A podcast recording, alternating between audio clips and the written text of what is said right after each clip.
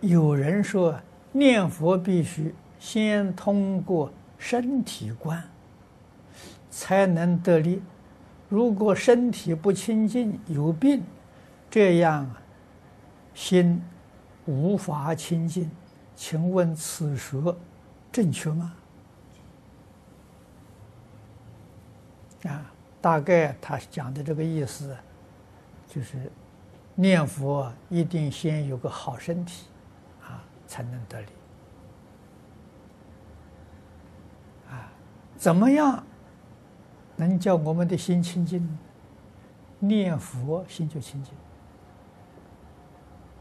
念佛心就平等，念佛心就觉悟，念佛心就慈悲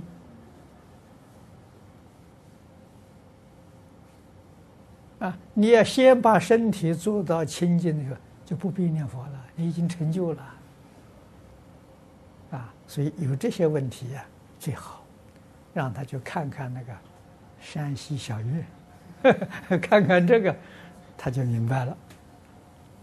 啊，如果身体不好的话呢，哎，山西小院提供的这个参考资料非常好，啊，他们那班人呢是念这个，呃，《地藏经》，很有感应，可是里面的时候。也有几位呀，念无量寿经，啊，感应是一样